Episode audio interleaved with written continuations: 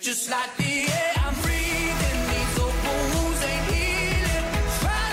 Como é que é regressar a um sítio onde tanto aprendeste? Quase, quase 20 anos depois. É verdade. Primeiro surpreendente, surpreendido também pelo facto de já terem passado quase 20 anos. Porque passaram a correr. E depois é uma sensação muito estranha, mas muito boa também. E perceber que esta escola ainda está mais bonita agora do que na altura em que eu estava cá, que esta zona basicamente era uma zona que ninguém vinha. E, e só tenho boas memórias em relação a este espaço, é verdade. Escola Profissional de Teatro de Cascais, Escola portanto, pertence ao TEC, Teatro É verdade, Experimental de Cascais, é é? verdade.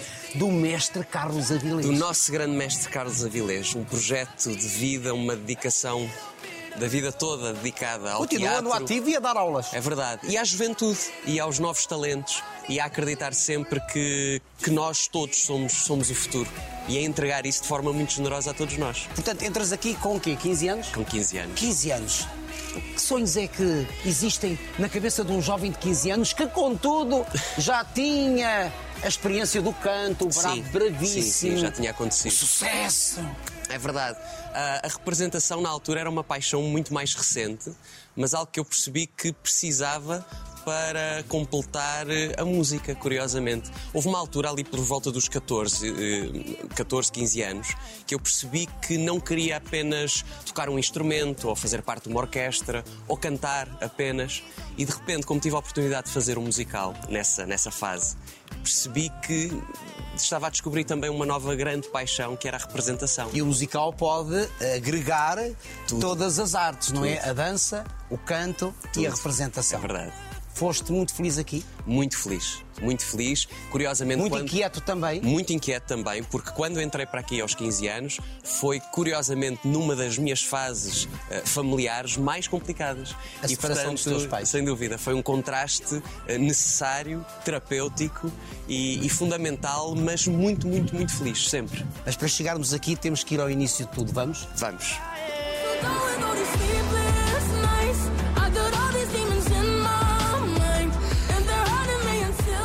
Que é que estás a sentir? Voltaste a esta sala? Eu, eu acho que já- eu já não entrava nesta sala há muito tempo. Há mesmo, muitos anos? E é muito nostálgico entrar aqui. Aqui o que é que aconteceu? Bem, antes de sequer de fazer o curso, Sim. ah, aconteceu aqui a minha audição para entrar para esta escola, precisamente. Estavas nervoso. Com 15 anos, muito nervoso, com 15 anos. Já com uma vontade tremenda de entrar para este mundo. Agora não estás nervoso por desfiar memórias. Não, agora estou nervosíssimo por desfiar Não memórias. acredito. Eu costumo dizer que é, é- eu prefiro mil vezes ter um coliseu a abarrotar para, me- para me ouvir e ver do que falar de mim. Falar de mim é sempre, é sempre uma Mas coisa vais estranha. falar de ti. Eu sei, eu sei. E contigo é fácil falar. Falar sobre nós é fácil. As tuas memórias mais longínquas levam-te para o Alentejo ou tens memórias daqueles primeiros anos ainda em, em Lisboa ou Almada? Sim, tenho, tenho. Tu nasces em Lisboa. Eu nasci em Lisboa. ah, Lembro-me também dos meus primeiros anos ainda na casa dos meus avós paternos, na Charneca da Caparica. Charneca da Caparica, onde eu já Pois. vivi. Que giro, não fazia engraçado. Ideia. Fazia ideia. Há muito. Há muito. Para a história. e depois Almada. Há muitos, muitos anos. Era eu, uma criança. depois Almada e então só depois da Almada, Alentejo. Os melhores anos da infância são Alentejo. São, sem dúvida. A O que, é que o Alentejo, o que é que o Alentejo te deu? Deu-me liberdade e espaço para ser tudo aquilo que eu sonhava ser e que felizmente viria a concretizar-se. Portanto, de repente, uma criança que vem de uma cidade, da confusão, do caos, apesar de não ter muita consciência disso aos seis anos, obviamente, mas de repente ir parar para o meio do Monte Alentejano e, e os meus vizinhos passarem a ser as ovelhas e as galinhas e, e um pastor, que era o Sr. Francisco, que vivia a cerca de um quilómetro de nós, e que de repente me dá vontade de ser pastor, antes sequer de querer ser cantor. Andava eu com um bordão a acordar de manhã e a querer pastar as ovelhas e a fazer daquilo vida e a sonhar profundamente que aquilo poderia ser o meu futuro. Foi uma infância solitária? Não, nunca, nunca solitária. Apesar de eu, de eu gostar de, de- de passar tempo sozinho, desde sempre. A cantar? Porque, porque ainda hoje continua a ser assim, mas a verdade é que sempre a cantar. Sempre. Mas andavas na planície a cantar? Sempre. E com a vantagem de não ter vizinhos a mandarem-me calar, A reclamar. a reclamarem. Mas também Pelo quem é que se contrário. atrevia a reclamar da tua voz, não é? Não, mas, mas podiam, quer dizer. Também não é fácil de repente uma criança passar o dia inteiro a cantar. E eu passava literalmente todo o dia a cantar. Mas cantavas o quê? Cantava Dulce Pontes, que sempre foi uma paixão enorme. Amália, que também sempre foi uma paixão profundamente. Mas cantavas gigante. aquilo que se ouvia em tua casa? Cantava muitas das coisas que se ouviu em minha casa e tinha a vantagem de tanto o meu pai como a minha mãe gostavam de ouvir muita coisa diferente.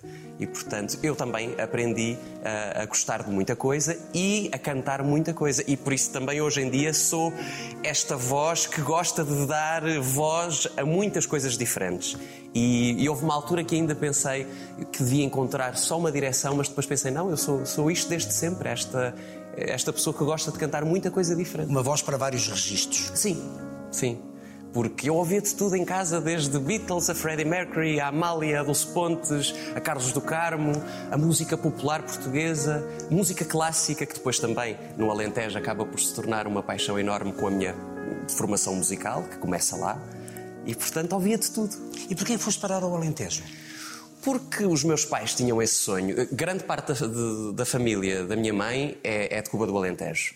E, portanto, já existe uma ligação ao Alentejo. Onde ficou lá um irmão. Onde ficou lá um irmão. Curiosamente, o irmão que não queria ir, porque na altura tinha ali uns 13, 14 anos e ele foi aquele elemento, lá está, já estava perto da adolescência, já tinha os seus amigos e ele não queria de todo sair de Lisboa e ir para o meio do, do campo. Sim, é complicado. E foi o único que não regressou.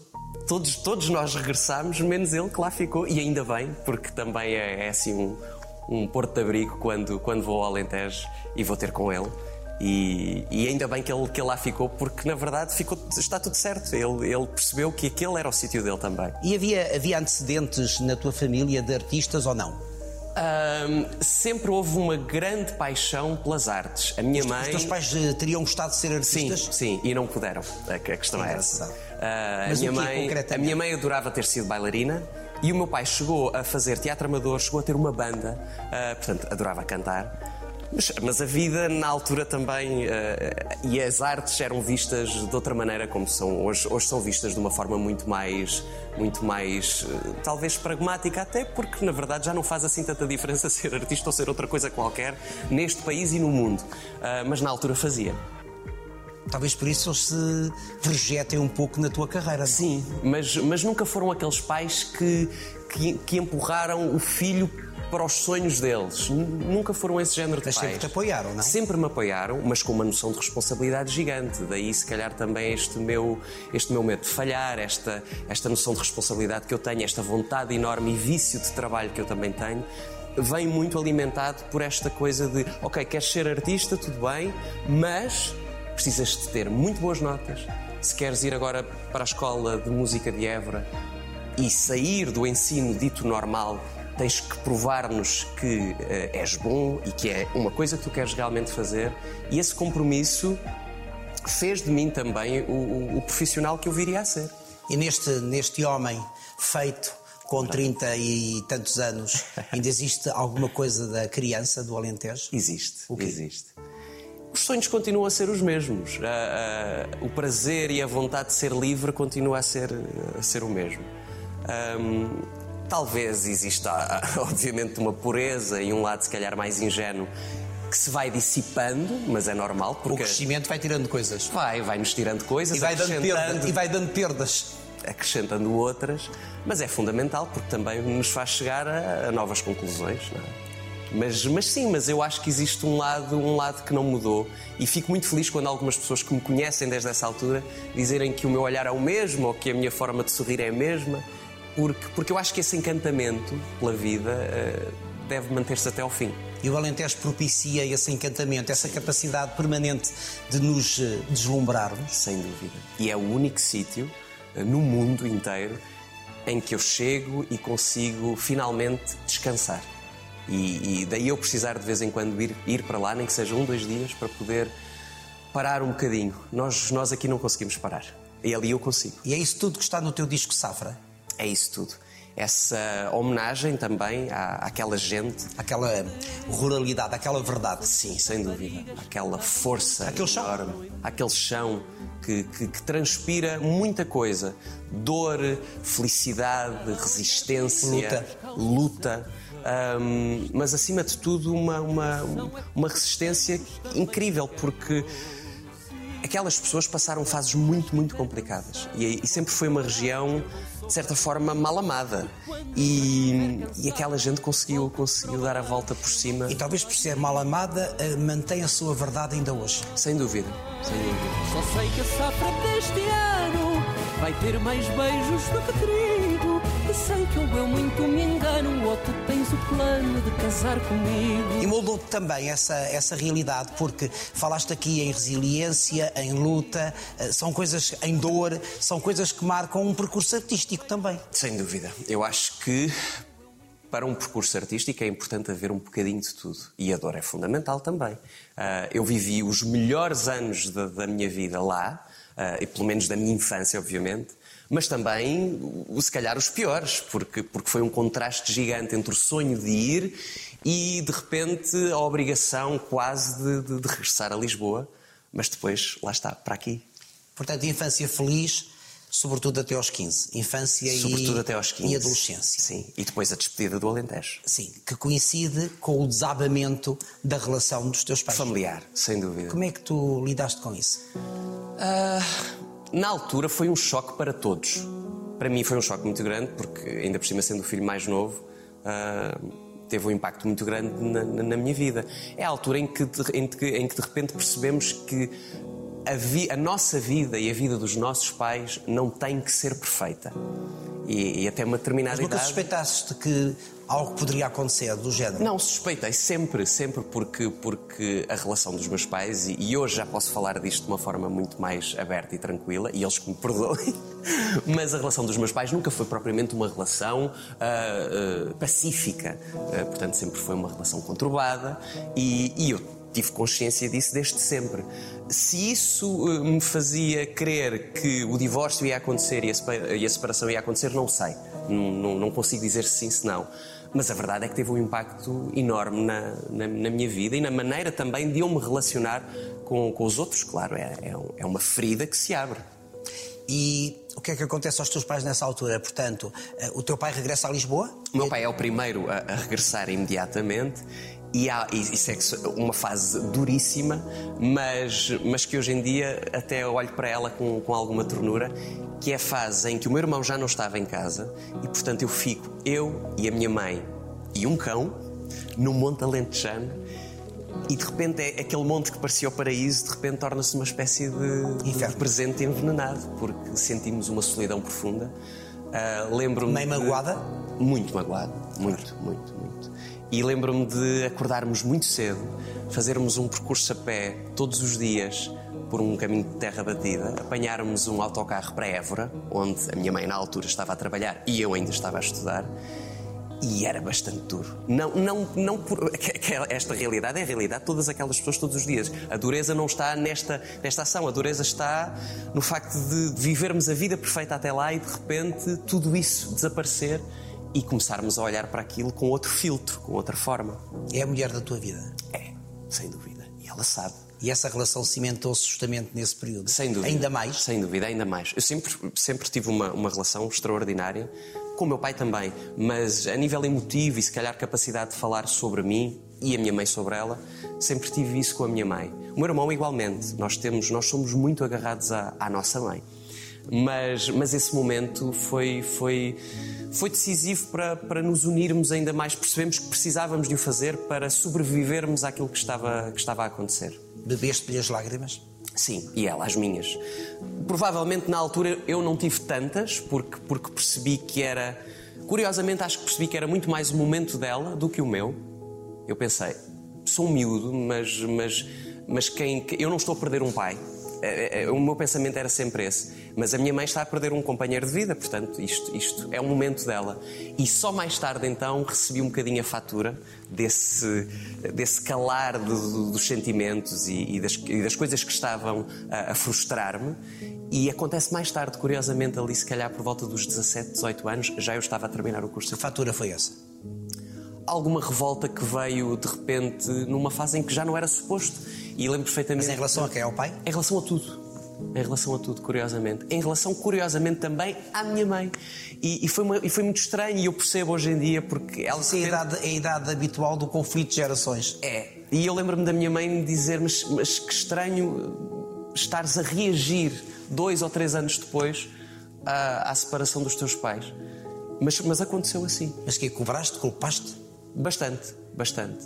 Ah, não sei se, se- se de repente com aquela idade me comecei a, a questionar em relação a outras coisas, mas a verdade é que aconteceu. Não foi uma fase que, que- que durou muito, porque depois também aos 18 anos comecei logo a trabalhar e acho que também deixei para trás logo uma série de, de- de questões existenciais e, e a vida seguiu.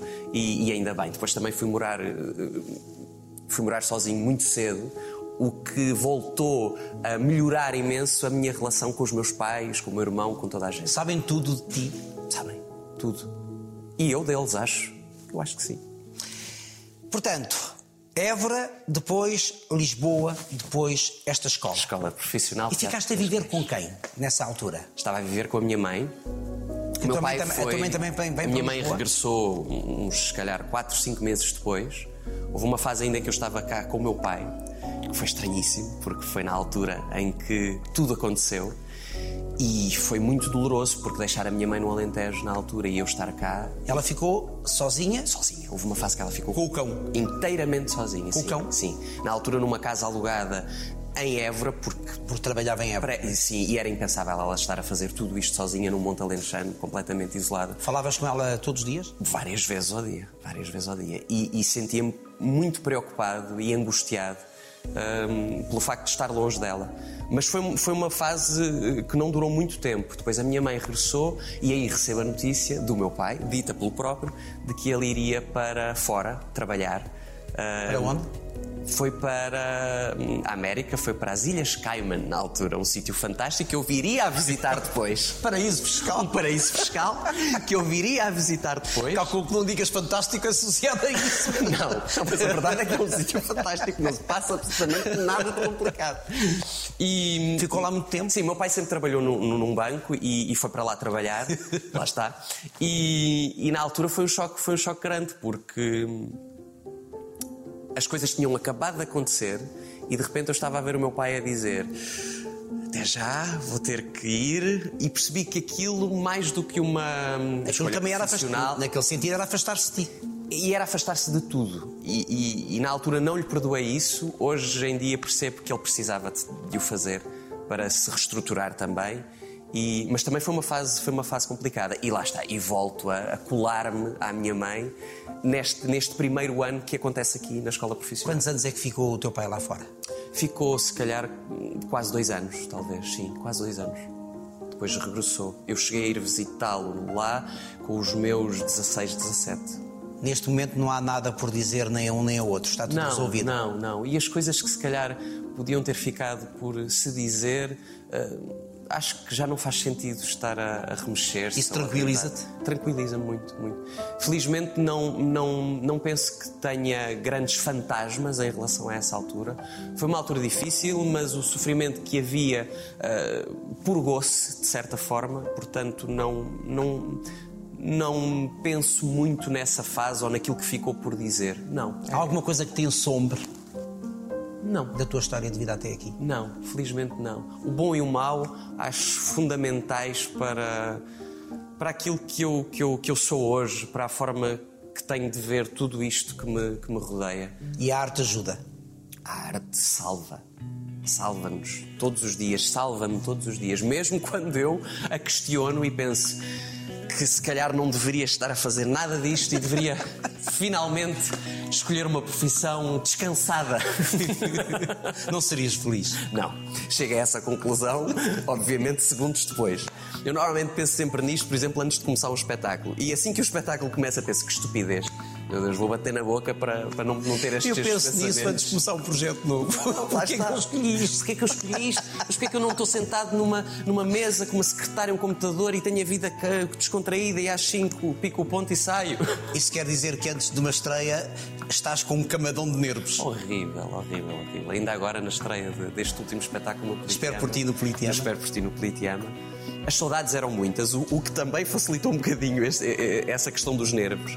Porque de repente, finalmente, eu acho que as, as saudades que eu tinha e a vontade de estar em palco sobrepuseram-se aos nervos que tenho habitualmente. Mas eh, sofro muito mesmo, muito, muito. E cada vez mais. Aquela coisa de, ah não, com os anos, a experiência vai melhorando. É o contrário. Eh, Eu acho que o nosso sentido de responsabilidade, o medo de falharmos, o facto de sabermos que as pessoas já esperam alguma coisa de nós, ainda faz com que seja mais difícil começar qualquer coisa de novo. Parece que vamos normalmente à, à estaca zero para provar novamente qualquer coisa. A estaca zero, portanto, eh, traz-nos aqui, eh, a esta sala, eh, a esta escola. Portanto, eu imagino aqueles meses de aprendizagem. O curso é de quanto tempo? Três anos. Três anos. Aqueles três anos. Três anos intensivos. Intensivos. Mas são três anos falar... demorados, são três anos intensivos, mas que, que levam tempo a passar para se chegar Para ao, mim ao diploma. Para mim passaram a voar. Sou-te sincero, este, este período que eu vivo nesta escola é de tal forma mágico e, e aquilo que se vive aqui, eu acho que posso falar por todas as pessoas que passaram por, por- pelas mãos do Carlos Avilés, do João Vasco e de toda a equipa maravilhosa e da história que, que, que esta escola e o teatro que está a ela associada faz. hum, nunca se esquecem do, do que é pertencer à, à- à EPTC. E a verdade é que para mim passou a voar. E, e se pudesse, voltava atrás outra vez e fazia tudo outra vez e vinha para aqui novamente, porque tenho muitas saudades daquilo que se vivia aqui todos os dias, a é descoberta. o que é que se vivia aqui? A descoberta. Aprende-se muita coisa sobre, sobre tudo aquilo que nos rodeia, mas acima de tudo sobre nós. E esse é o maravilhoso trabalho que o Carlos faz. E a, e a sua grande generosidade é, acima de tudo, mais do que ser um, um grande homem do teatro e que entende de teatro, é um grande. Desde, desde a década de 60, Sempre. portanto, é um homem que é um entende- resistente. que entende acima de tudo de pessoas e que é profundamente apaixonado pela juventude E continua ativo. por, por continuar a ser um jovem. Portanto, quando tu mexes à conta dos exercícios desta aprendizagem Verdade. dentro de ti, o que é que descobres? Aí sim foi a altura de, de- de libertar tudo e mais alguma coisa e de expulsar esses fantasmas que, no meu caso, eram muito, muito próximos do momento em que entrei aqui. Portanto, normalmente o Então, primeiro... então cá está, daí também salvar e curar a arte. Curou-me, absolutamente. O primeiro ano neste, deste, deste curso, destes três anos, é, é, é um ano que, mais do que aprendermos a, a dizer um texto ou a entender um texto, é um ano de percebermos quem nós somos. E só depois desse trabalho estar feito, e faz todo sentido, é que então podemos começar a dar vida a outros. é? Até lá temos que resolver a nossa vida primeiro. E é muito violento porque estamos a falar de uma turma com 20 pessoas, ah, cuja maioria tem 15, 16, 17 anos e, portanto, estão numa fase em que expulsar os seus demónios, os seus medos, as suas questões, é muito violento também. E é uma responsabilidade enorme da parte de quem leciona ah, de parar-se diariamente com isso e de perceber que às vezes. eh, Existem dias muito complicados que se vivem nestas salas, mas que depois são importantíssimos para que os anos que se seguem e o trabalho que se segue a seguir a isso corra bem. Dias complicados com vontade de desistir. Sim, mas isso ainda hoje. Mas isso ainda. Isso ainda hoje. Dias complicados com vontade de desistir é o pão nosso de cada dia. Mas faz parte, faz parte. Se isto fosse fácil ou, ou, ou sempre bonito, não tinha metade da piada. Mas ao EFF, alguém te trata por Fernando? Ah, algumas pessoas. Porque mas- és Fernando poucas, Fernandes, o teu pai é poucas. Fernando Fernandes, E o teu avô é Fernando também. Fernandes. Não, a maior parte das pessoas Isto é uma sina. É uma sina. É a minha sina, é o meu fado da sina. A maior parte das pessoas trata-me ou por FF ou por F só. Curiosamente, há muitas pessoas que me tratam só por F. E a família João. Eu em casa nunca fui Fernando Também nem é FF. João? Eu sou Fernando João. Não sabia. E desde sempre que. Portanto, Fernando, ó Fernando, tu não, não dás conta que é contigo. Não, talvez. Por exemplo, aqui na escola, eu acho que me chamavam de Fernando, sim, ninguém me chamava de João. E- e- mas depois disso, como profissionalmente comecei a ser conhecido por FF, o Fernando de- deixou de, de ser, de existir tanto como, como forma de me chamarem. Mas eh, João, sim. E às vezes quando ouço João, reajo porque, porque a, a nível familiar e mesmo com amigos, chamam-me João.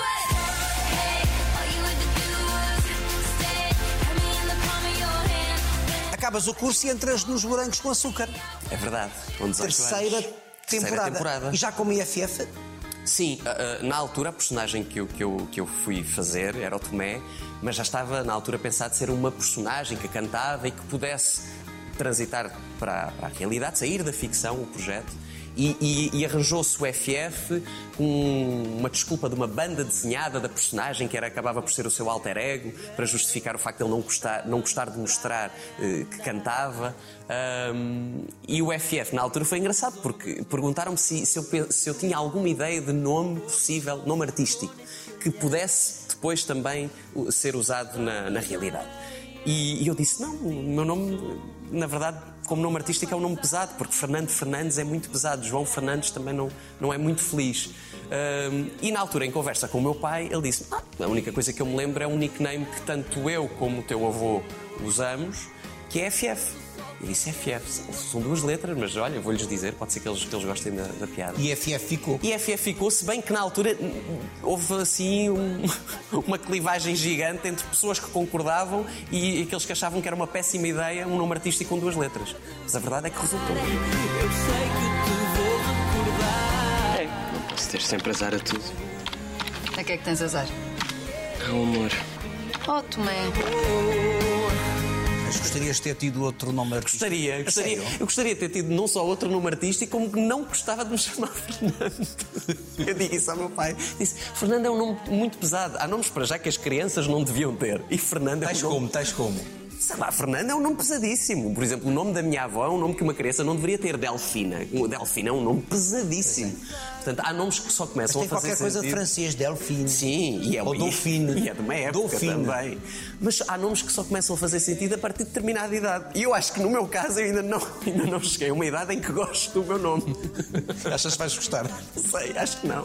O que é que te deu os morangos com açúcar? Que também por si só foi uma espécie de escola de jovens atores. Estão aí nomes da representação verdade. credíveis que começaram ali, não é? Mas tu já levavas esta bagagem toda. Atenção. Levava, mas, mas curiosamente, hum, para mim foi muito bom ter começado Fizeste a fazer audição? televisão. Fiz. Foi o meu primeiro casting. E, e por acaso foi muito engraçado porque quando fui fazer esse casting, a minha mãe sabia que eu ia fazer o casting e lembro-me que depois do casting fui ter com a minha mãe e disse-lhe: Eu acho que vou ficar. E ela ficou preocupadíssima porque achou que eu estava a ser ou convencido ou muito otimista. Mas é que eu vi tanta simpatia de quem, quem estava a fazer o casting e vi uns sorrisos abertos e eu pensei: bem, eles não, não, não, não devem fazer isto Mas tu fizeste-o gente." com segurança, não? Porque já levavas aqui a segurança de um Sim, curso sim. exigente de três anos de representação, não é? Bastante, mas, mas ainda assim é uma representação muito focada nas Sim. tábuas e no Sim, palco. é diferente. E- é uma outra linguagem. Completamente. E a linguagem televisiva eh, foi um complemento gigante também para a maneira de eu ver a representação, porque quando nós saímos daqui, é normal, nós achamos que o nosso mundo é só este e que não existe mais nada para O além mundo disto. das tábuas Exatamente. E de repente, eh, com os morangos com açúcar, eu percebo, não, há, há- há muito mais. E, e- e- na altura, o preconceito televisivo que se vivia também aqui nesta, nesta Sim, escola Sim, sim. era muito maior, hoje em dia não. E ainda Conceito com a novela, por exemplo. Exatamente. E ainda bem que, que se superaram essas, essas distâncias, porque estamos a falar de, um caminho que está ligado. Portanto, ainda bem que mas, assim mas é. esse preconceito era incutido na própria escola? Não incut- incutido eu não direi, mas mas mas, Mas houve um, tempo, houve um tempo em que os atores que faziam apenas teatro Sem dúvida. tinham esse preconceito e manifestavam esse preconceito em manifestavam relação preconceito. àqueles que faziam televisão, novela. Como é óbvio. Novela, como é sobretudo. óbvio. E sentias isso muito, tanto aqui como no conservatório, e, e- e quem- em quem fazia teatro, porque normalmente quem fazia teatro não fazia televisão. E, e essa barreira quebrou-se e, e foi muito bom para os dois mundos, Tu, tu achas, tu achas que a televisão pode levar pessoas para o teatro? Acho, acho, e não, e não sou nada preconceituoso com isso. Pelo contrário. Assim como não sou com pessoas que começam o seu percurso sem experiência em televisão e que depois apostam na sua formação. Até podem vir de áreas diferentes, como a moda, por exemplo. O que é certo é que temos nomes como o Paulo Pires, não é? Tínhamos o. Pedro Lima, que vingaram no mundo da representação, não é? Verdade. E temos exemplos, lá está, isto é um bocadinho, às vezes, o pensamento português em relação a isto, porque lá fora é uma realidade que acontece há dezenas de anos. Esta ideia de que as pessoas não têm que vir de um curso eh, de representação pesado para poderem começar. Isto também se aplica É um- aos apresentadores de televisão, que antigamente não havia escolas de do que quer que fosse. E também sentiste alguma vez o preconceito no meio, no meio, entre os pares, pelo facto de tu, cantares, eh, dançares, eh, ficares muito bem na área do musical, um preconceito em relação ao musical. Ao musical, sim. Ainda hoje. Pois a é. verdade é essa. Aí Como não- se fosse um género menor, não é? Aí ainda não, ainda gostava de te dizer que já não sinto isto, Estranho. mas, mas curiosamente esse passo nós ainda não demos.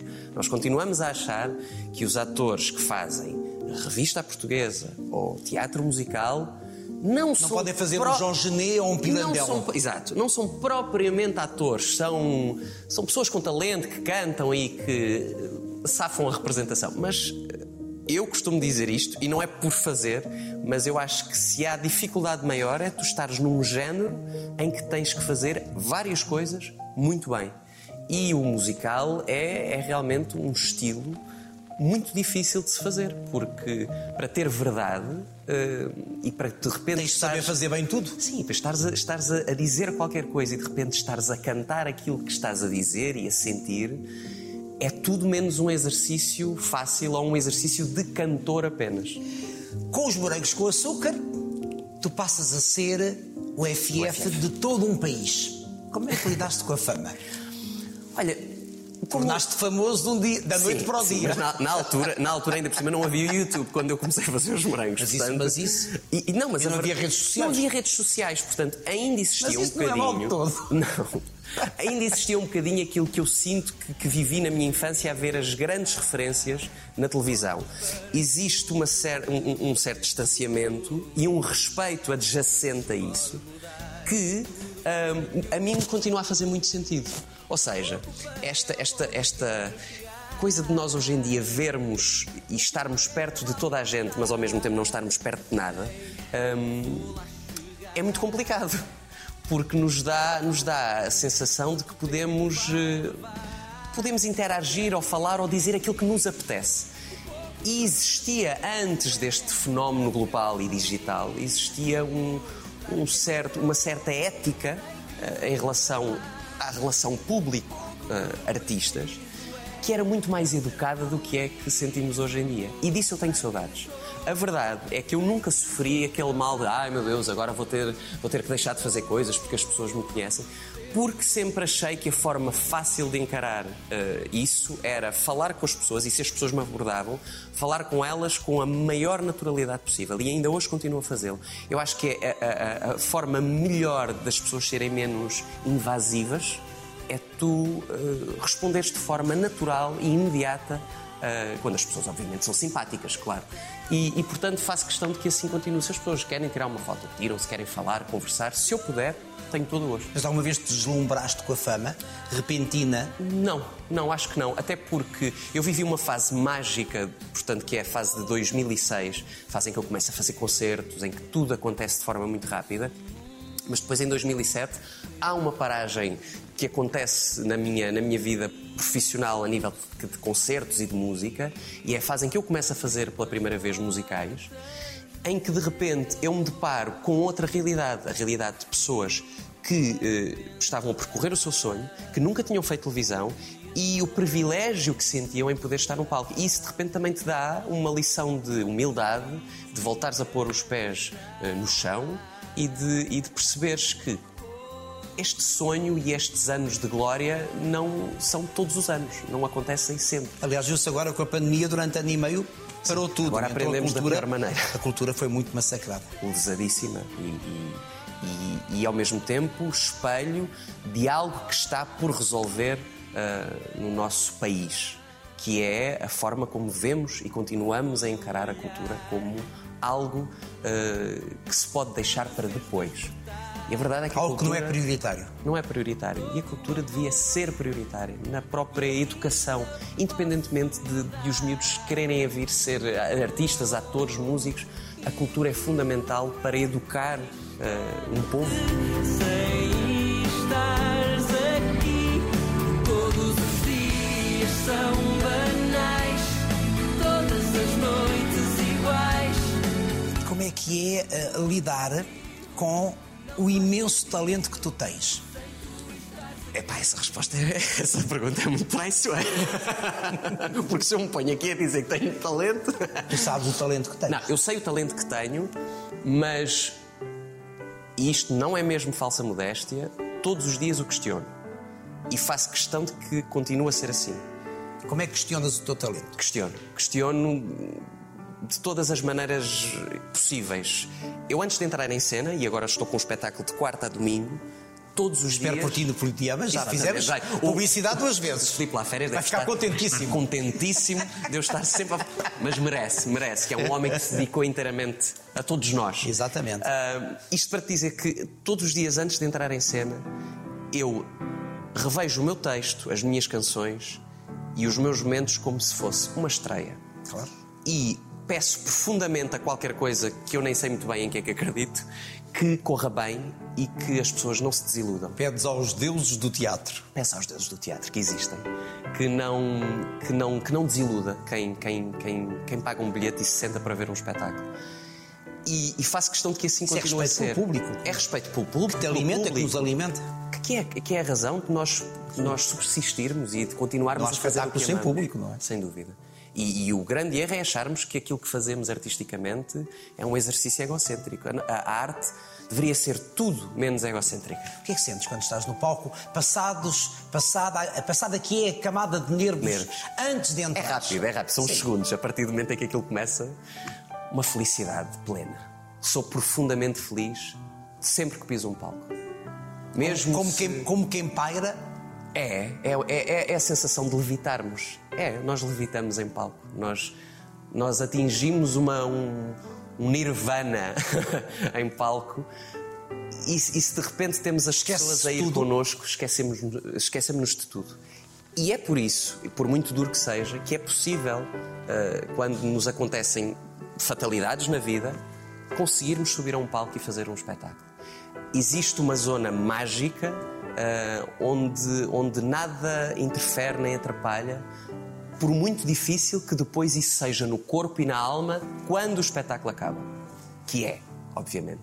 Mas, mas ainda assim nós, nós quando não o sabemos. espetáculo viver. acaba, fica-se vazio. Sim, nós deixamos, nós deixamos tudo no palco. E A pele, ideia- as a vísceras, tudo. o corpo. tudo. Não, não, não tem piada nenhuma se não for assim. E, e não pode haver vaidade. A vaidade que existe, e que é importante que exista, tem que ser, tem que ser posterior. Porque se nós estamos em cena a, pensar se estamos bonitos ou feios, ou, ou a agradar, ou a fazer aquilo. Não, em, em palco tem que acontecer algo que acontece só ali. Depois disso, então, podemos analisar o nosso trabalho. Eu, se calhar, depois. de- O mesmo se aplica a um disco. Eu posso gravar um disco, mas só depois de o gravar, então, me posso dar ao luxo de, de- de poder ouvi-lo e dizer: sim, gosto do que fiz e, e estou orgulhoso daquilo que fiz. Mas no momento em que acontece, nós, nós temos que estar profundamente lá. E depois a que é que sabe o aplauso? Há duas coisas. Uma satisfação enorme, obviamente, porque é percebermos se o público gostou, que é fundamental. Esta, esta coisa de dizermos, ah, não, eu não, eu não estou preocupado com a opinião do público. É óbvio que estamos, estamos sempre. É para eles que fazemos as coisas. E por outro lado, é, é o espantar de todos os espíritos que, que- que se cruzaram naquele, naquele palco. Portanto, as palmas nascem precisamente para afugentar tudo aquilo que desceu ali naquele momento. Então como é que se lida com um ano e meio parado, sem, sem pisar um palco? Foi complicado. Foi dificílimo. Para todos nós. Todos nós. E, Mas já nem estou a falar em questões de sobrevivência. Não, Eu estou não. a falar da dificuldade interior interior, sim, sim. de não. Mental. De não subir a um palco. Sim.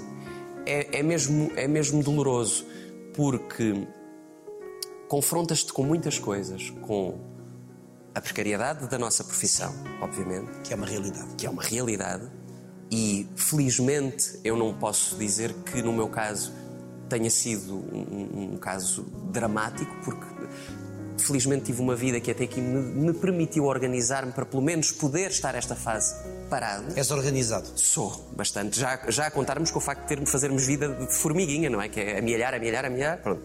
Mas, a- a- a- acima de tudo, com isso, com a, com de repente, com a visão de que só podes fazer o teu trabalho em determinadas circunstâncias e privarem-te disso, é? Porque que é o nosso pão. O nosso pão não é só o nosso pão, o nosso pão é o palco. E de repente tirarem-te isso É mutilarem-te. é, é- é mutilarem, é fazerem, fazerem com que tu passes fome. E a fome artística é tão dolorosa qu- quanto a outra. Fome de aplauso. Também. Dúvida, Fome, também. fome de reconhecimento e fome, fome do E exercício de que isso trabalho, implica. exato, de trabalho intelectual, de, de Sobretudo essa- sonho, essa de forma. sonho, porque é isso que nos move.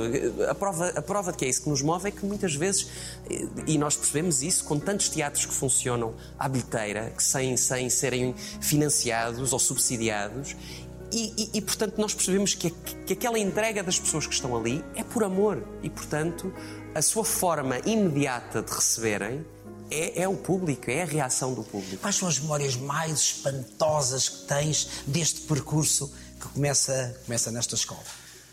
Bem, eu tenho várias memórias eh, inacreditáveis. O primeiro ano. Aquelas que ficam para sempre. O primeiro ano deste, deste curso é, é- é mágico. Ah, ah, E eu lembro-me que, tanto no primeiro como no segundo ano, eu não fui propriamente um aluno ah, brilhante da minha turma. Aqui. Curiosamente, no terceiro ano é o ano em que, não sei se por ter resolvido uma série de coisas para trás, é o ano em que eu dou o chamado salto ou o clique que se dá. E de repente o terceiro ano tem para mim um sabor muito, muito especial. De tal forma que, o, que o, a PAP, a prova de aptidão profissional, que encerra sempre este, este curso, é o sonho de uma noite de verão, Shakespeare. de Shakespeare. E o Carlos Avilés, na altura, decide fazer uma coisa que nunca tinha sido feita, que é juntar a companhia do Teatro Experimental de Cascais aos alunos. E, portanto, não fazer apenas a prova de aptidão com a turma, mas sim integrá-los com a companhia, ou integrar a companhia com os alunos. E eu ainda apanhei pessoas extraordinárias, como Santos Manuel, Sim. Ana Paula, Ana Paula Zeigel. e, portanto, ah, António Marques. Portanto, eu- de repente, nós temos uma turma de jovens Com grandes nomes. com veteranos, Sim. com grandes nomes. Ah, e, e isso também me dá um- uma noção e um respeito gigante por, por aqueles que, que, que trilharam caminho e que fizeram tudo isto ser possível hoje em dia. Então, esse respeito que depois vais ter mais tarde, muito mais tarde, por exemplo, no palco do Tivoli, quando estás com Simone. Ai, sem dúvida, sem dúvida. Eu tenho, uma, eu tenho uma profunda admiração por pessoas mais velhas. Sempre, desde miúdo. Minha mãe conta-me que eu, desde miúdo, preferia ficar a falar com pessoas mais velhas do que com os miúdos da minha idade. Porquê? Eu acho que sempre teve a ver com um fascínio enorme por aquilo que eu nunca vou poder viver ou vivi. E, e se calhar por isso me chamam alma velha, mas ainda bem que assim é. Depois também porque, a nível artístico, me identifico com uma altura em que não nasci, em que não vivi e, adorava ter vivido. Adorava ter vivido nestes anos de ouro de- das artes em Portugal, em que, em que tinhas uma revista à portuguesa a acontecer todos os dias da semana, muitas vezes mais do que uma sessão. Em todos os teatros. Um parque Meyer Não, não, cheio. sempre duas sessões. Duas sessões. E três ao fim de semana. Quer dizer, é uma, é uma fase que nós não vivemos, que eu adorava acreditar que será possível viver num, num futuro próximo, mas, hum, mas, é, mas é uma fase de, de grande prova de, de talento e de força. As pessoas tinham que ser muito, muito boas para, para conseguir vingar. E, e eu tenho pena não ter vivido nessa, nessa época. Mas o que é que tu sentes, por exemplo, quando cantas, e já várias vezes cantaste ao lado da Simone, independentemente do musical Simone, quando se está ao lado do monumento. É um monumento. claro que é. É um monumento. O que é que se sente? sente-se o peso desse monumento, mas ao mesmo tempo a leveza de alguém que está sempre de portas abertas para receber, lá está, jovens. E profundamente fascinada pelo novo e por aquilo que aparece. E isso é, é- é inspirador. Ahm, e depois, porque a Simone tem uma coisa que eu acho fabulosa. Quando acontece a mudança vocal da Simone, ela percebe que toda, eh, todo o seu fascínio pela, pela representação e pelos poetas e, pel- e pela interpretação das suas canções tinha que ser um mote para conseguir continuar a cantar. É muito mais interessante esta Simone E que é aquela Simone É muito, muito. de antes de sem 69, dúvida. não é? Ela própria diz isso. Sim. Lá está. E tem a ver com isso. E essa. E esta coisa curiosa que a Simone tem, das palavras. sem dúvida, que a Simone e não só, felizmente temos, temos belíssimos exemplos de- de- dessa capacidade de, de quase representar aquilo que se canta, e a Simone é, é- é realmente é de uma mestria a fazê-lo, inspiradora. E, e eu lembro-me que aprendi muito a vê-la a vê-la cantar e perceber que uma canção é muito mais, mas muito mais do que, do que notas bem dadas, mas, mas é sem dúvida esta capacidade que se tem de transmitir alguma coisa. Obrigado. Tu não imaginas o que fizeste agora. Tu falaste em canção. Canção. E há muitos artistas que dizem que vão música. cantar uma música. Uma música, e eu é. insurjo-me porque muitas vezes o mais importante na canção é a mensagem, são as Uma palavras. canção é letra e música. Exatamente. Pronto. Canta-se música e letra. E letra. E, e são as duas fundamentais. Portanto, é uma canção, não se canta uma música. Canta-se canta. uma música com letra ou logo é uma canção. Exatamente. Isto é uma guerra. Isto é uma guerra. Não vamos desistir. Isto é uma guerra. Eu, eu não desisto. Dás importância às palavras. Muito, muito, cada vez mais. Qual é a tua palavra preferida? São duas, amor e liberdade. Eu gosto muito destas duas palavras. Se calhar é um lugar comum, mas ainda A assim. liberdade é importante. Mais A liber- importante que o pão. A liberdade faz-nos chegar a tudo, Ao pão também. também. FF por FF. Quem és tu? FF por FF. Um jovem de 34 anos que deseja profundamente continuar a ver o mundo com o mesmo olhar dos 6, 7 anos quando chegou uma planície alentejana. Obrigado. Obrigado. Tão calmo